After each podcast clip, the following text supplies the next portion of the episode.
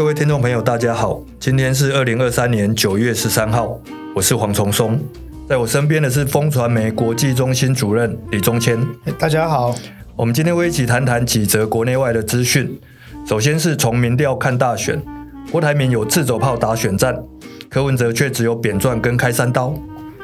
第二则是会让果粉尖叫的消息，iPhone 十五来了，消费者还会买单吗？第三则是来自欧洲的消息。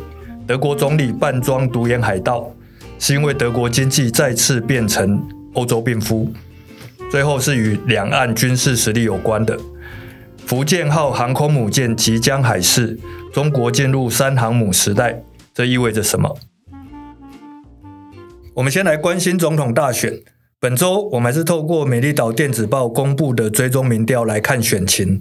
那美丽岛目前公布最新的结果是第三十五波调查。赖清德稳定领先，那跟上周相比有一点点上升，目前是三十九点一趴，接近四成。那侯友宜跟柯文哲依旧是互相缠斗，侯友宜是十九点六趴，柯文哲十六点一趴，侯友宜领先三点五个百分点。那柯文哲已经持续两周都是第三名。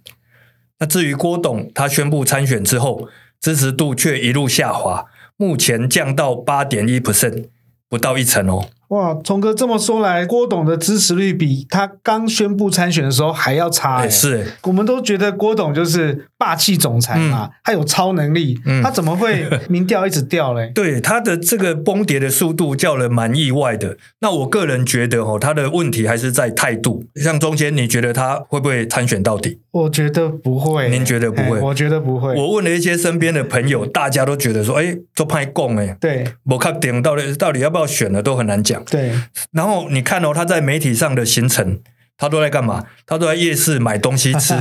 这个我觉得很不解，以他的财力，对不对？他可以把一整条夜市都买下来。对，那谁要看你买章鱼烧啊，吃地瓜球？他做这些事情，我只是让我感觉，然后他没有很认真想要选总统。嗯嗯嗯。那以他的超能力，像您刚才提到哈，以他超能力来说，他宣布参选，他马上就要展现实力。要证明他可以组一个像航空母舰战斗群，哇塞，哇这样强大，地表最强大的兵器哈，可以组一个这样强大的竞选团队。嗯嗯，所以他首先要有黄金阵容的智库，有啊，有杨志良。哦，杨志良，对，待会我们再聊到他。呃，这个智库要提出解决台湾重大问题的专业政见嘛，然后再来要得到地方派系的支持，在各地举办大型的造势晚会，那就有点像韩国瑜那时候的三三造势一样，把气势拉起来。对，这样这么讲起来，郭董的气势还没有当初这个韩总厉害，感觉是这样。对对。然后你拍，你有这些造势之后，就在网络上啦，用各种管道啦、各种影音内容来宣传，然后接触年轻的选民。嗯，那就可以像一个战航母的战斗群一样。除了航空母舰，你还有巡洋舰啊、驱逐舰、补给舰这些护卫舰。那目前看起来，我就只看到郭台铭一个人在夜市走来走去。C 呀七，那你要说他是航空母舰，我也觉得他不太像，他比较像什么？比较像不受控的自走炮。那天他还彪骂了媒体，骂了八分钟。哎，对对，对哦，而且不要忘记，就是您刚才提到的杨志良，哦，那是另外一门专门打自家人的自走炮。他除了之前有关这个家暴的不当发言以外，哦，这个打打打不到蔡英文，对，所以打家人，所以打家里人，这个发言实在很不妙哦。那他还甚至杨志良哦，他还投书媒体，他说什么？他要郭董退选。那如果我是支持郭董的选民，我真的是母萨萨哦，雾里看花。到底是有要帮忙还是没有要帮忙？是啊，那我也不晓得郭董这里在搞什么。那在这样的状况下，谁敢交出身份证影本？嗯、对，哦，要因为联署要身份证影本，这有点冒险。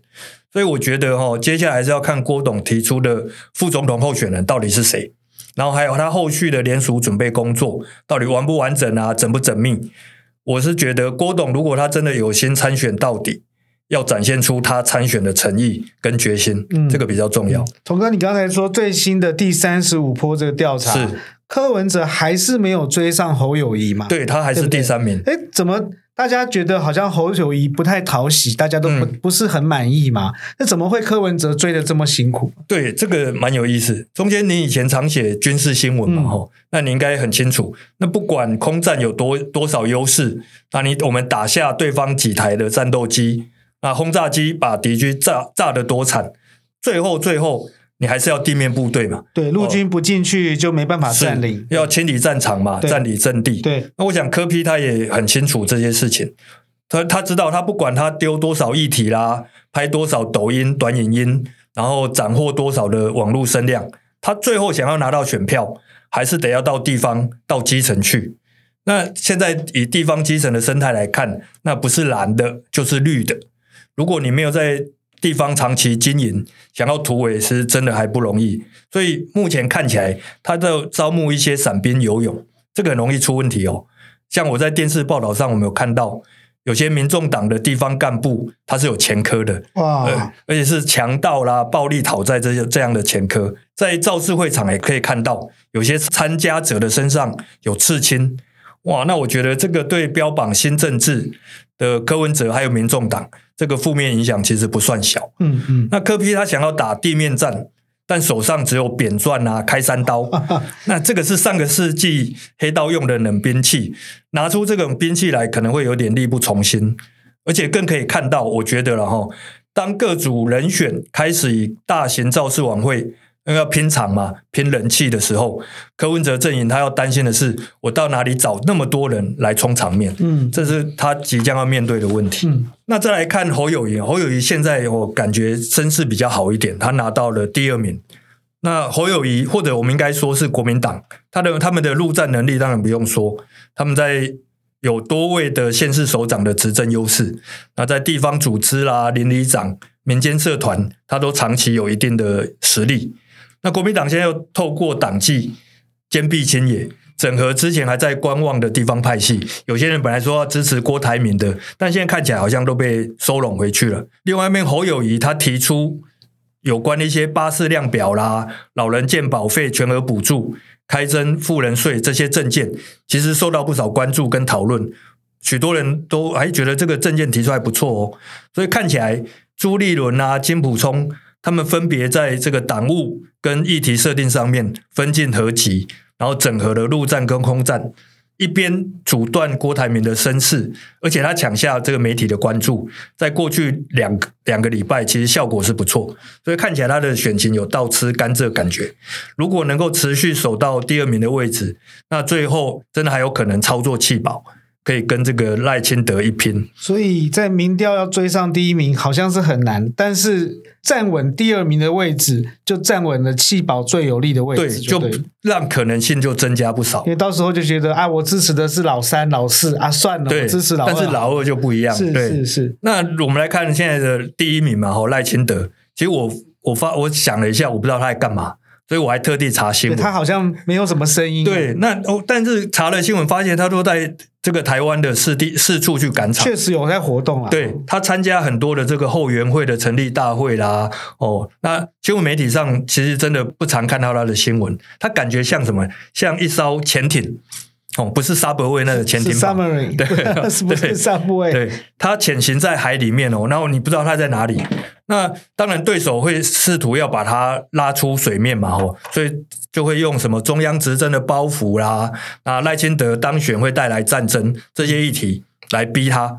但目前看起来，民进党他们的分工做得还不错，中央执政的弊端啊，包袱这个炮火好像打不到赖的身上。那我所以我觉得，接下来赖清德他要面对的攻防重点，就会是台独的疑虑，还有战争的风险。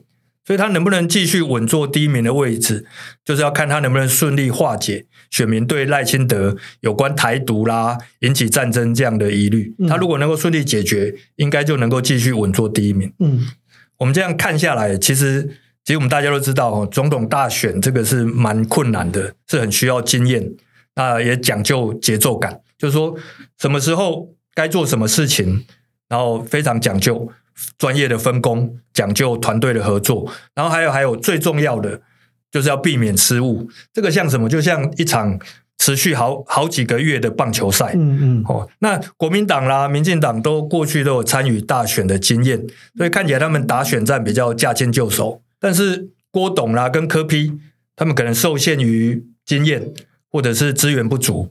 弄到现在看起来有点捉襟见肘、应付不来的情况，那这也反映在目前的民调结果数据上面。但是我我觉得哦，这样的情势反而是蓝白河。甚或是非律主流大联盟整合的契机啊！大家都强的话，反而没办法。对，那这个呃详细的内容，我们下礼拜三再来仔细的讨论。那我们先来看一则小腾腾会让果粉尖叫的新闻：iPhone 十五来了。对，iPhone 十五来了。今天啊，大家应该被 iPhone 十五的新闻轰炸了一整天哦。因为今天凌晨这个大概一点钟的时候，苹果公司开了他们的新品发表会。那当然最众所瞩目的一个产品就是 iPhone 十五。那总共他们有四个款式嘛，就 iPhone 十五、iPhone 十五 Plus、iPhone 十五 Pro，还有 Pro Max 四个款式。所以今天一整天，大家不管是这个看脸书、刷 IG、好开电视、好看 YouTube，都会看到满满的 iPhone。那这个我以前在苹果日报工作的时候。苹果日报的国际中心，只要碰到苹果的新品发表会哦，就会派至少两组人马来报道。哦，这个有意思诶，是从苹果看苹果。对，苹果日报报道苹果手机。嘿，那两组呢？一组人马是在台湾，另外一组会直接飞到苹果的加州总部去参加他们的跑那么远新品发表会，当场听这个库克。介绍他们的手机，然后他们介绍完之后，他们就会在现场，就大家那边玩嘛。嗯、他如果看那个呃影片或照片，应该有看过，就大家都很羡慕，因为他开完之后，全球还没有开卖嘛，他就那他就可以先玩先，知道、嗯。所以跑这个加州的同事，他就会把第一手的这个资讯，哎，对操作的感觉啊、手感，他们第一手的观察，把它发回来。嗯、在台湾，台湾同事又可怜，就看新品发表会，看电视这样子。那这个其他啊，当时包括财经。中心、生活中心，等于是整个报社各个单位哦，都会就倾巢而出报这个苹果的 iPhone。当然，现在很感伤的是，苹果日报已经没有了，不管香港还是台湾了。不过，苹果的手机还在。这也就是为什么到今天哦，大家还是会受到这个如潮水般涌来的苹果报道啊，被这个轰炸。那今天既然大家都已经被轰炸一整天了，那我也不打算继续跟大家报什么 iPhone 十五的功能啊、款式啊、尺寸啊、价格啊、颜色啊、Type C，我觉得大家都听腻了。好，我想跟大家来聊聊 iPhone 的现象。在这个进入网络时代以后哦，iPhone 我想大概是唯一一支现象级的科技产品。至少我现在想不到有哪一个科技产品，不管是手机。什么电脑还是什么诶手表哦，智慧型手表，甚至是电动车，它只要一办新品发表会哦，全球就会有数千万人守在荧幕前面看，不睡觉也要看。在台湾是半夜看。哎，对对，那当然美国没有时差，就不需要这么痛苦。嗯。我们地球另一边的人就很痛苦。等这看完之后，你说我不想看，我不要看，但是全球的各种媒体哦，平面的、电子的、广播电视。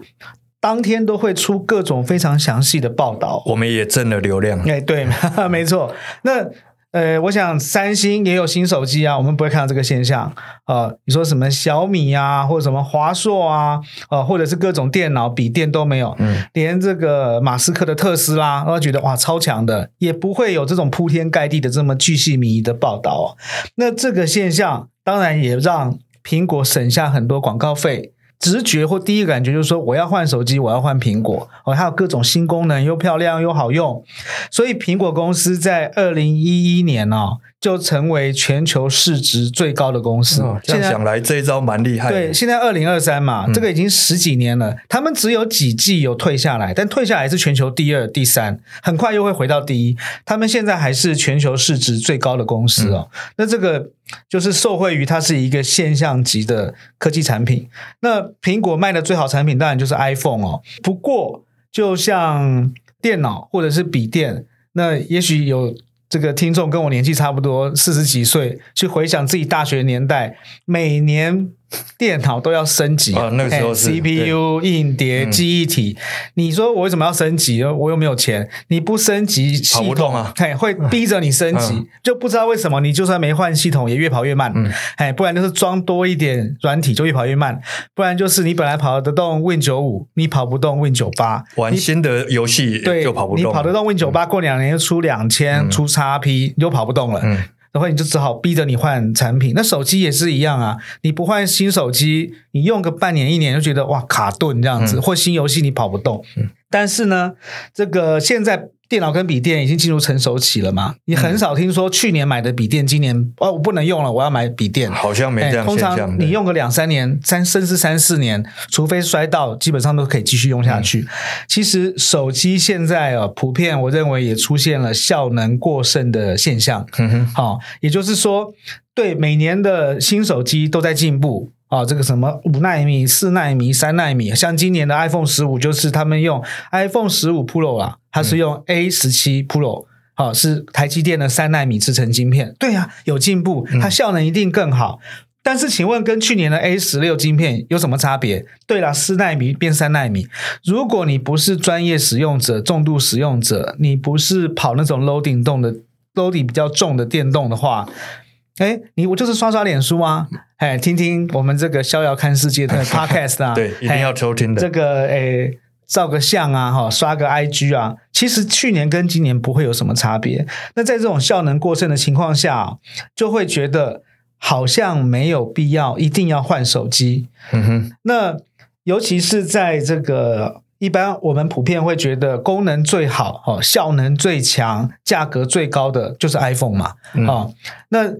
这个既然已经没有必要因为效能去换手机，那 iPhone 就也因为这个效能过剩的现象，就会有一点卖不动的感觉哦。嗯、那像二零二三年今年第一季全球智慧型手机的出货量哦，苹果已经输给三星了，苹果六千万只，然后呃，对不起，三星六千万只，苹果是五千八百万只。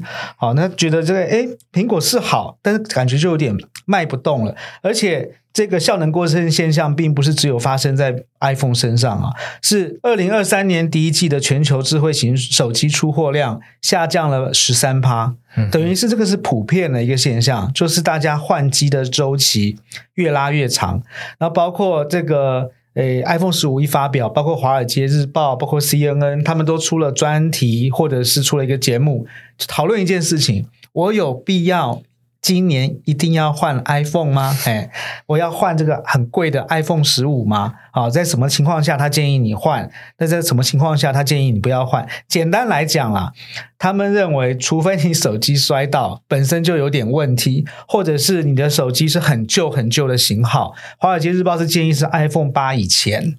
好，所以他们不推荐。对，所以包括 iPhone Ten、iPhone 十一、十二、十三，他们都觉得没有一定要换，哎、哦，没关系。对，那如果是这样的话，再加上现在全球经济都不景气嘛，是大家都苦哈哈。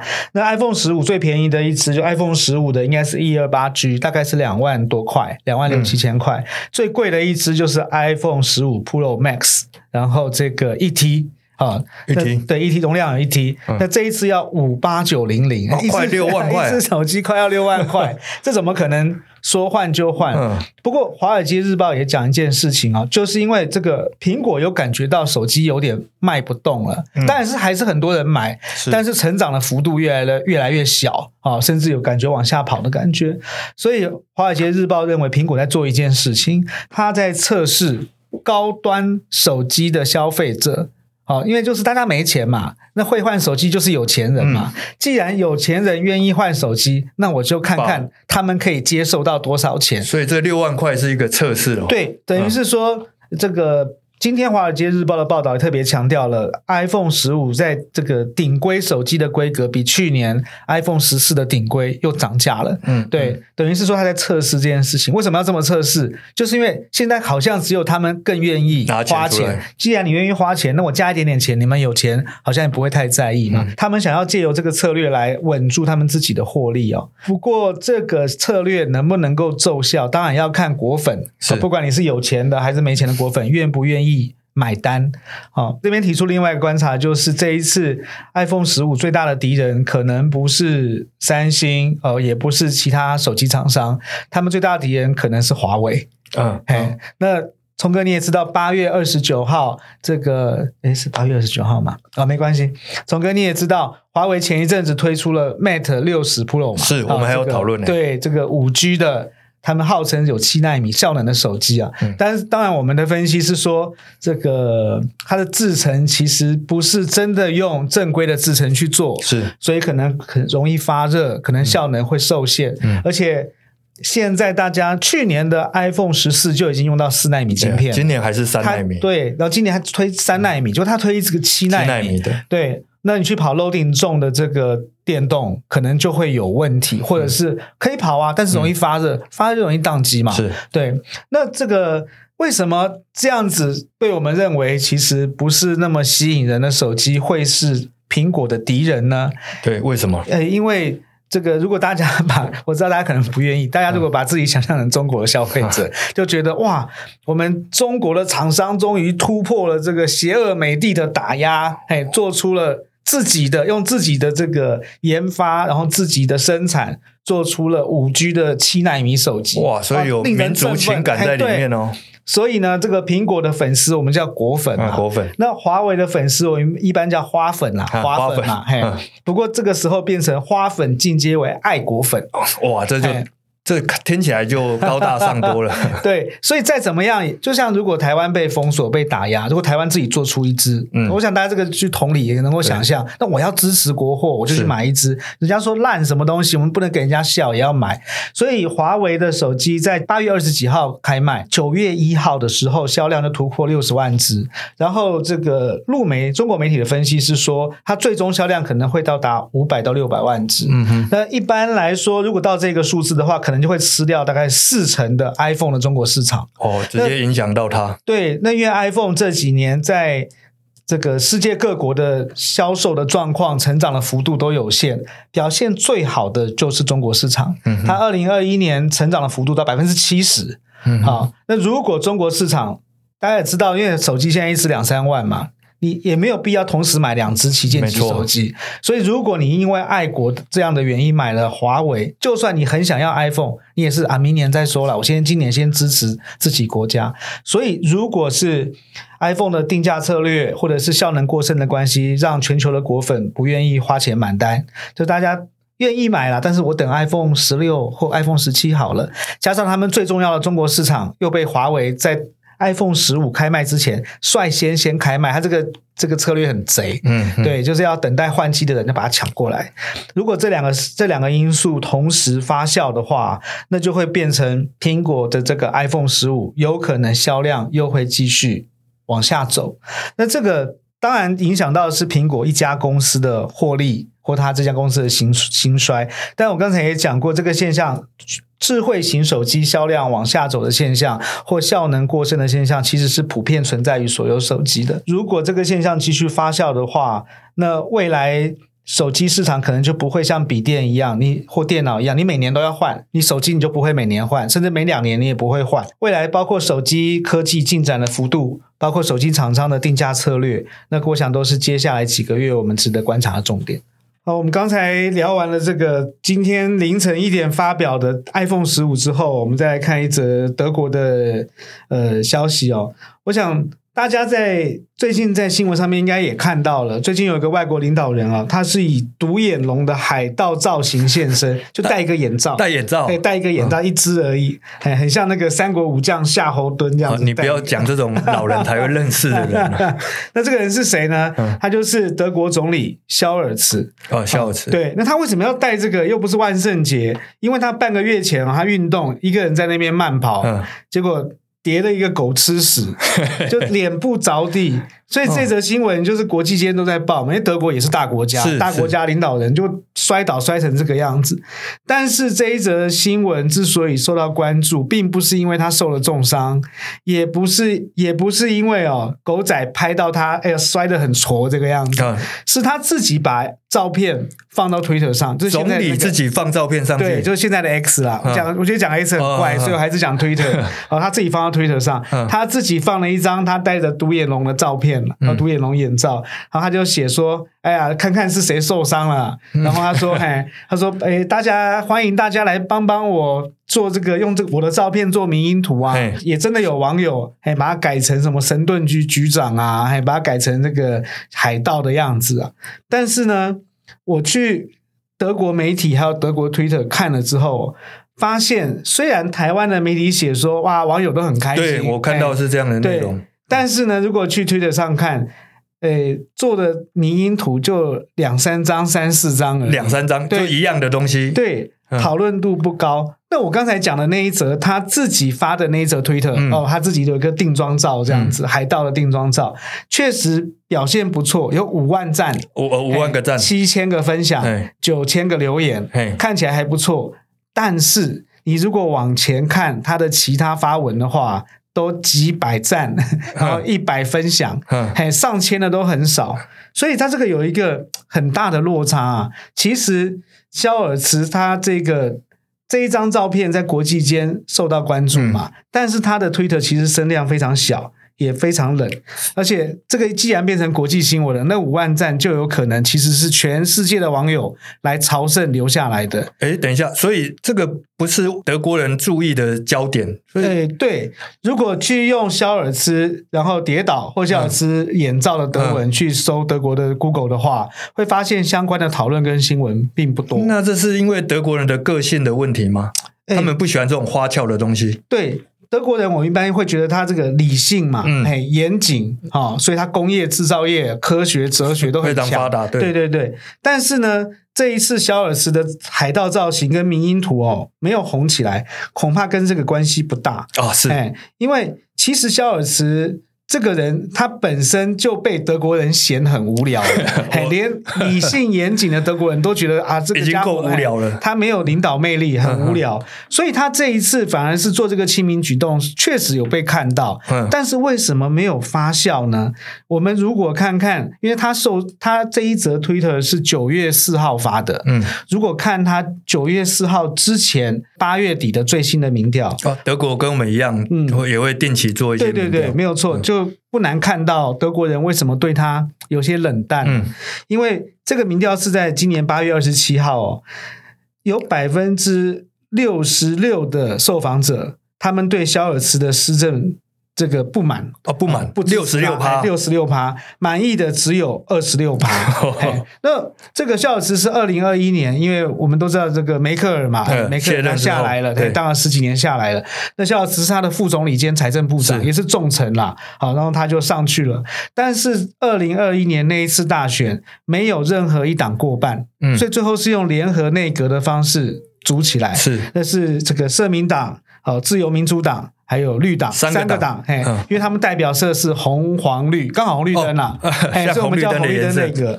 红绿灯内阁在八月二十七号民调的支持度啊，有百分之七十三不满意，百分之七十三比肖尔茨还高。对 对，那如果单看社民党的话，社民党的就是肖尔茨的政党，是。好，肖只剩下百分之十八，十八吧，比。这个我们知道德国有一个极右派的叫做另类选择党嘛，嗯。嗯、就是这个呃叙利亚的难民进来之后，有个政党就讲说啊，把他们赶出去啊，难民很讨厌，对。对对对对，连这个另类选择党都有二十一趴的支持率。呃呃，等一下，他只有十八趴。对，执政党的这个核心的这个就是当党党魁当总理的这个社会民主党只剩下十八趴，另类民主选择党都都有二十一趴。那这样这样的支持率这么低，已经贴地了，怎么会这么低啊？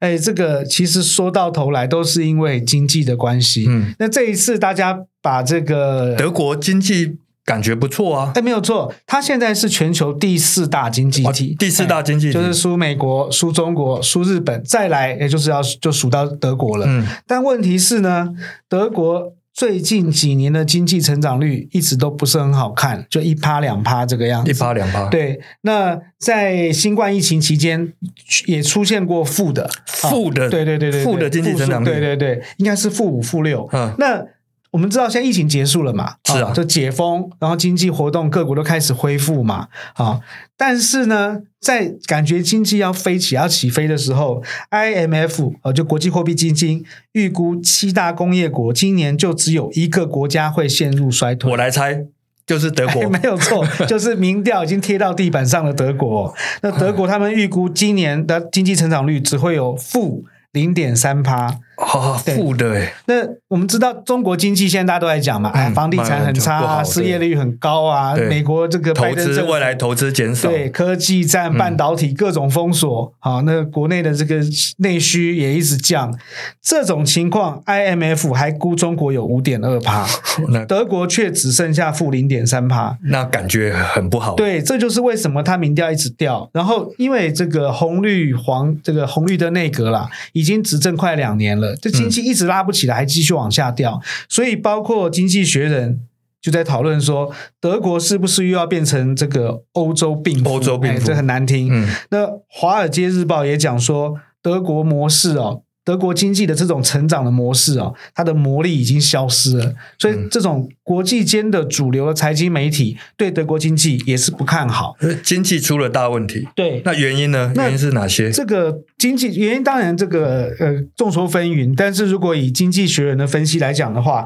他们认为德国的问题最主要有三个哦，嗯，一个当然就是我们知道打乌克兰战争嘛，就地缘政治的关系。嗯，除了乌克兰战争，美洲贸易战，因为我们知道德国对德国的经济对中国的依存度非常非常的高，嗯、那中国一旦出问题啊，德国也会出问题。那乌克兰战争打下去，这个不可以再买俄罗斯的天然气的话，啊，那这个大问题。德国的这个能源政策完全都是堵在俄罗斯便宜的天然气上，嗯、那现在就是不让他买，嗯、所以这个时候它的成本就。拉高起来了。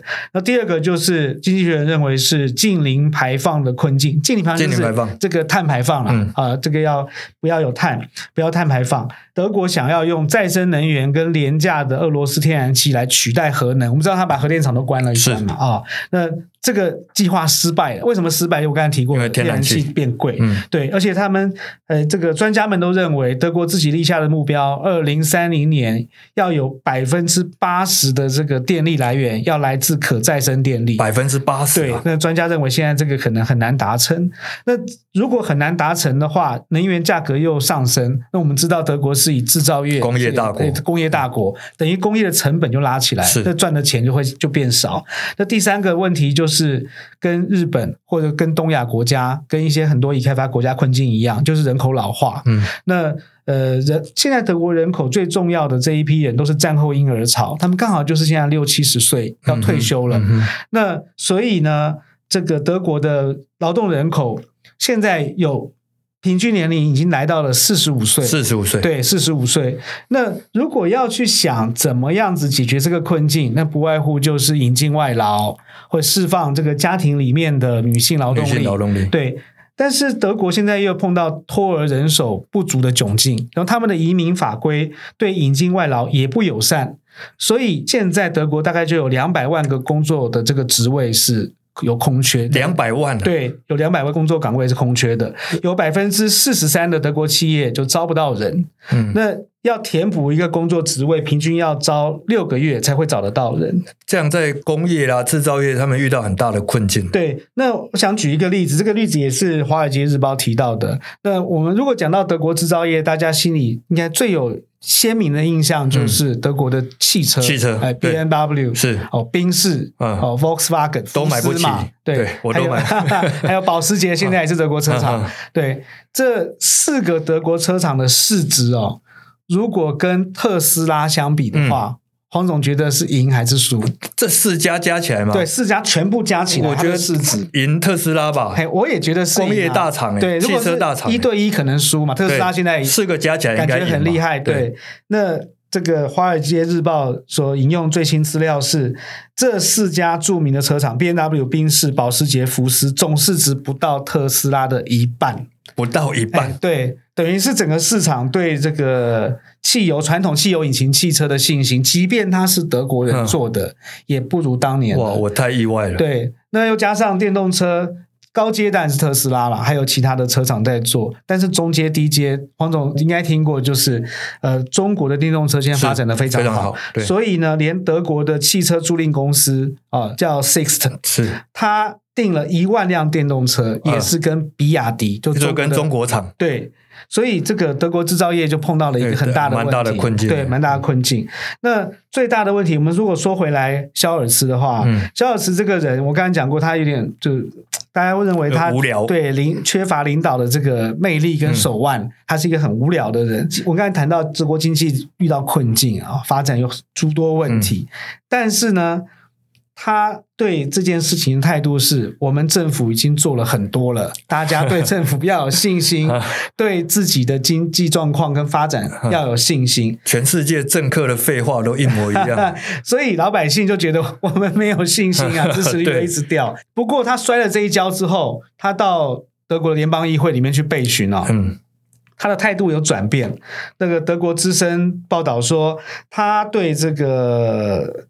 在场的国会议员还有全国的民众就喊话，就说呼吁德国人要团结起来。嗯，哦，然后他又公布了很多这个新的做法，好、哦，认为说我们要一起突破这个困境，感觉是要发挥一些领导力的时候了。但是呢，德国另类选择党的议员。就在这个议会里面骂他，嗯、他说：“你要不要把眼罩拿下来？” 他戴着眼罩嘛，你要不要把眼罩拿下来？看清楚一点，看清楚，现在我们经济到底多烂呐、啊？哦，对，大家对他还是很生气，而且呃，这个联合内阁哦，这三个党——社民党、自民党跟绿党，其实他们的意识形态是由左到右哦，对他们其实内相反的哦，对，呃，德国政府对中国的态度哦。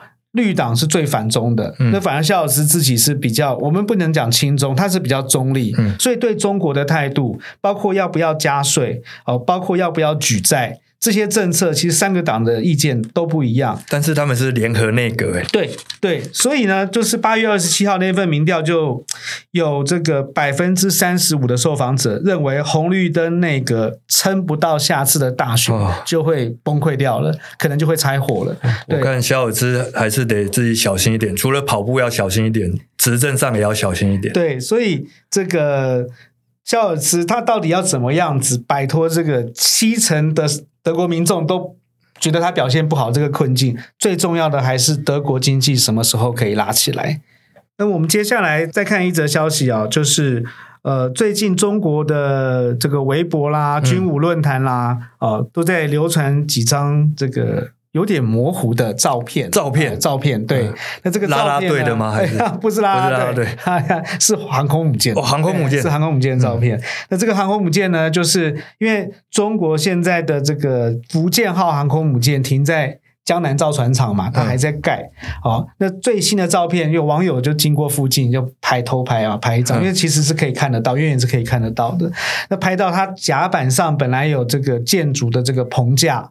嗯，已经拆掉了，有三条长长的棚架，已经拆掉了。嗯、那现在看起来，它就整体外观是完整，已经完工了。所以这一艘福建号可能很快就要进行这个下海的测试。中间你说福建号，对，福建这个是中国第几艘的航母啊？哦，第三艘，第三艘。对，那跟之前什么辽宁号或者什么山东号有有没有哪边不一样？嗯嗯，那这个。呃，福建号是中国的第三艘航母，嗯，但它是第二艘全自制航母。因为第一艘辽宁号，我们知道它是从乌克兰拉回来的，对，是这个前苏联建到一半以后没钱，就建到一半丢在那里，那就后苏联垮台了。后来这个中国就用我们要拉回来做航母公园，嗯、中国有好几个航母公园，嗯，哦，都是前苏联公园，还有航空母舰，它把它停在岸边，然后弄成公园的样子，对，大家可以上去玩，甚至甚至有酒店，是可以进去住，对，那。当初也是用这个借口是这个，对对，就是一个民间公司说啊，我们要拉回来中国，要盖航母公园，但是最后真的变成航母拉，拉回来以后就被中共拿去了。嗯、事实上，这是一个包装的手法嘛。嗯、所以第一艘是拿着苏联航空母舰的壳，嗯，然后改装里面改装以后变成一艘航空母舰，那个其实是半自制。嗯，好，那第二艘。山东舰呢，就是全自制。山东舰的外形跟辽宁舰的外形长得一模一样，长得一模一样，等于是是 copy 过来就对了。嗯，那第三艘这个福建舰呢，它就跟前两艘长得不一样了。前两艘黄总或者是各位听众不晓得有没有印象？就是我看过，我们叫华跃甲华跃式甲板，就前面会翘起来，它前那个甲板的最前端是有点往上微翘的这样子。对对。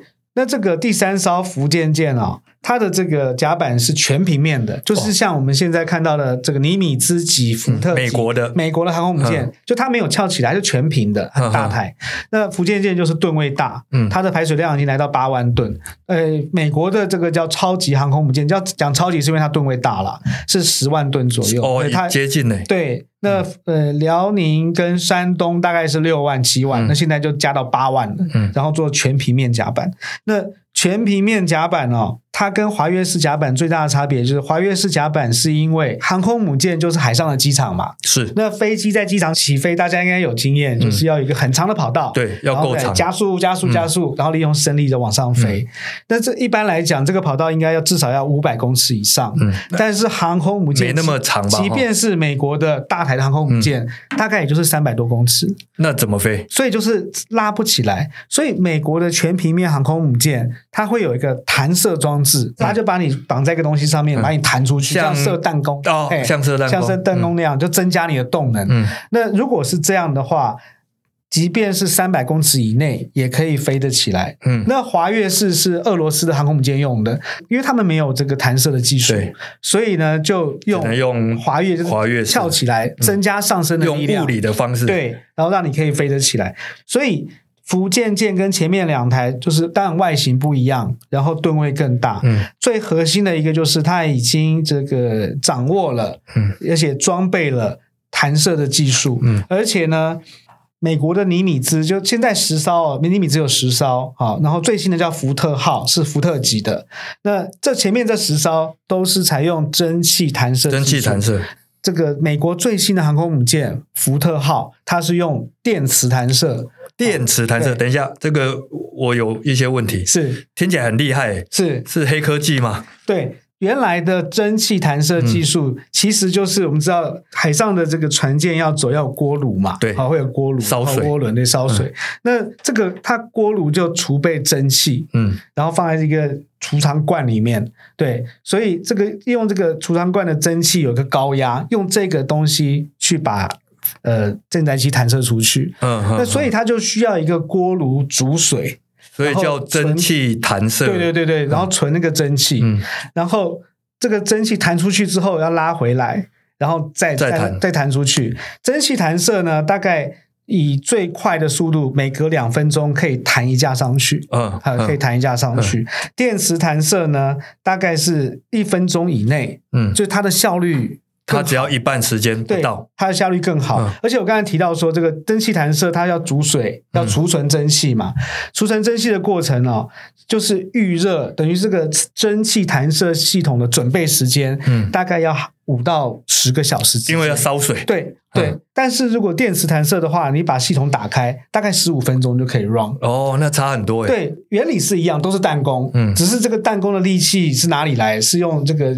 高压蒸汽弹出去，嗯、还是用电磁弹射的技术把它弹出去？嗯、但是它的哎弹射效率到这个准备的时间，还有一个呃蒸汽弹射，因为没有办法很好的调整出力，嗯，它只能。一样的力道，对，它它其实可以调整，但是没办法调整太小，段数不太多，对，所以变成是重的东西弹得上去，轻的东西怕把它弹烂，哦，它没办法调整，调整那么小，所以这个弹射装置就不能用在无人机上面。那电磁弹射呢，它可以调大，嗯，它可以调小，对，所以就可以装备无人机。这样听起来厉害，所以您刚才说福建号是使用这个。电磁弹射，对，我没听错嘛？哈，对。但是你说尼米兹号，就美国的尼米兹还是用蒸汽弹射，对。那这样不就比美国的还厉害？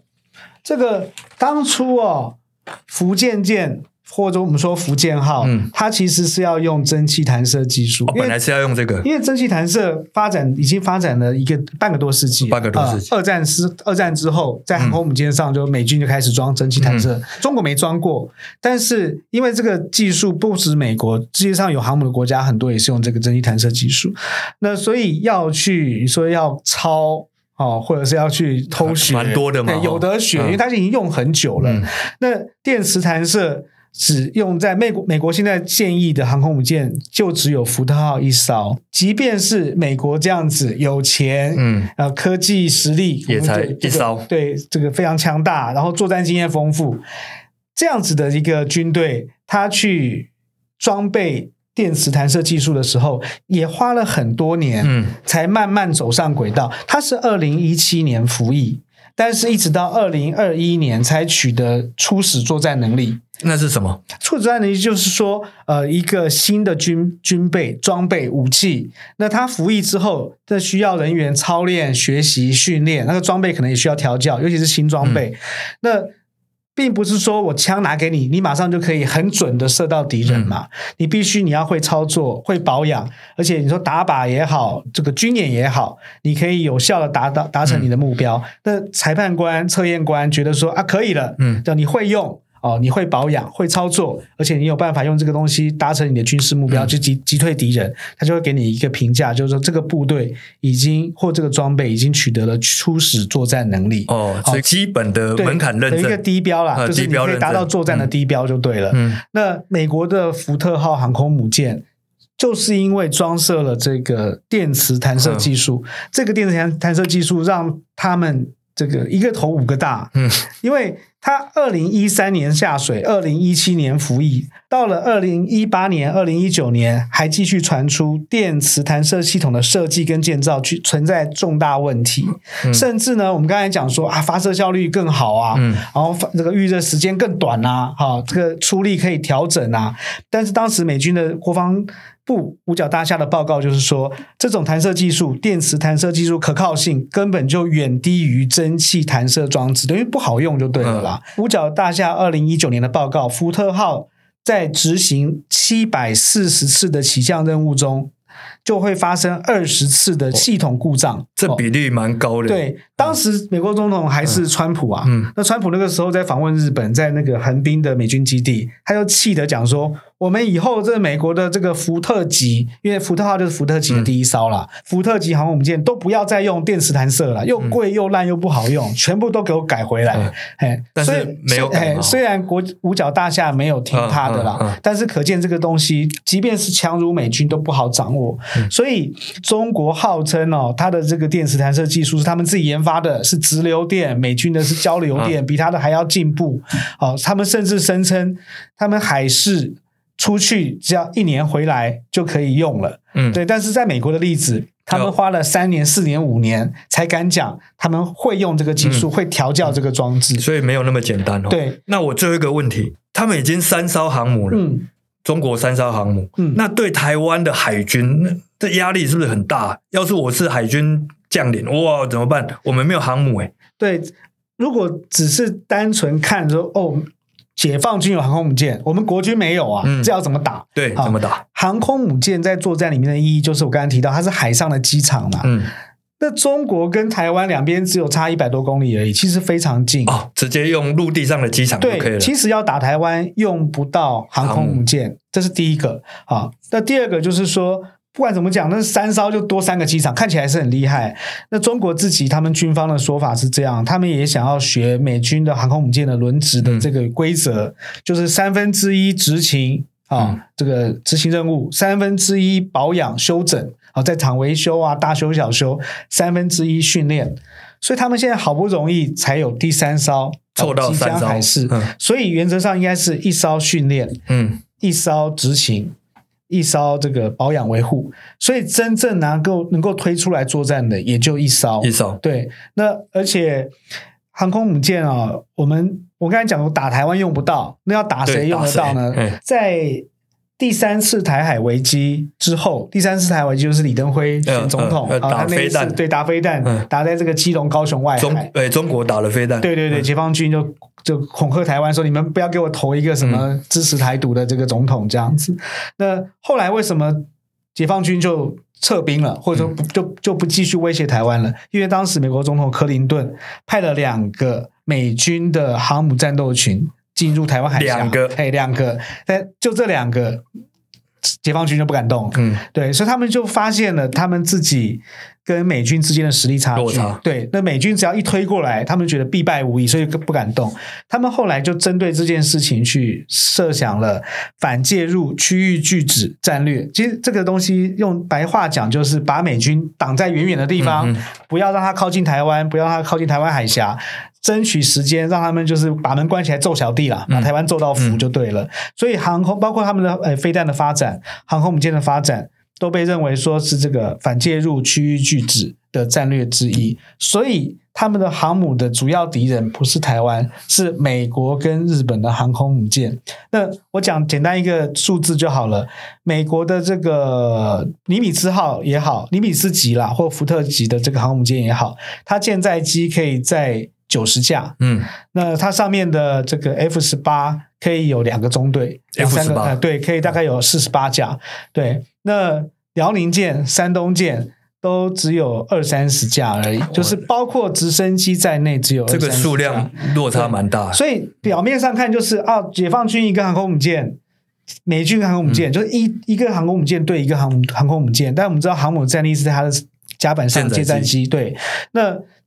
美军的舰载机从数量到作战经验，对，到它你说质量品质啊，这个这个作战的数值战力都比远胜。中国的航空母舰或航母战斗群高不止一个档次，嗯。嗯、所以一对一的情况下一定是惨败。更何况美国有这个十艘航空母舰，日本现在有两艘准航母加贺号跟出云号，上面是 F 三十五，对，那比这个中国的舰载机 F 十五也是好，就一个第四代，一个第五代。中国舰载机是。歼十五。对，歼十五，歼十五，对，所以呃，虽然它确实做出了第三艘航空母舰，即将海试，而且也有电子弹射技术，但总的来讲，三航母时代意味着它才可以进入一个保养、一个执勤、一个训练的轮值，对，而且它的战力其实比起美日航母大大不如，嗯、所以我想这个听众朋友不也不用太过担心，我们应该关注，但不用太操心，没错，是。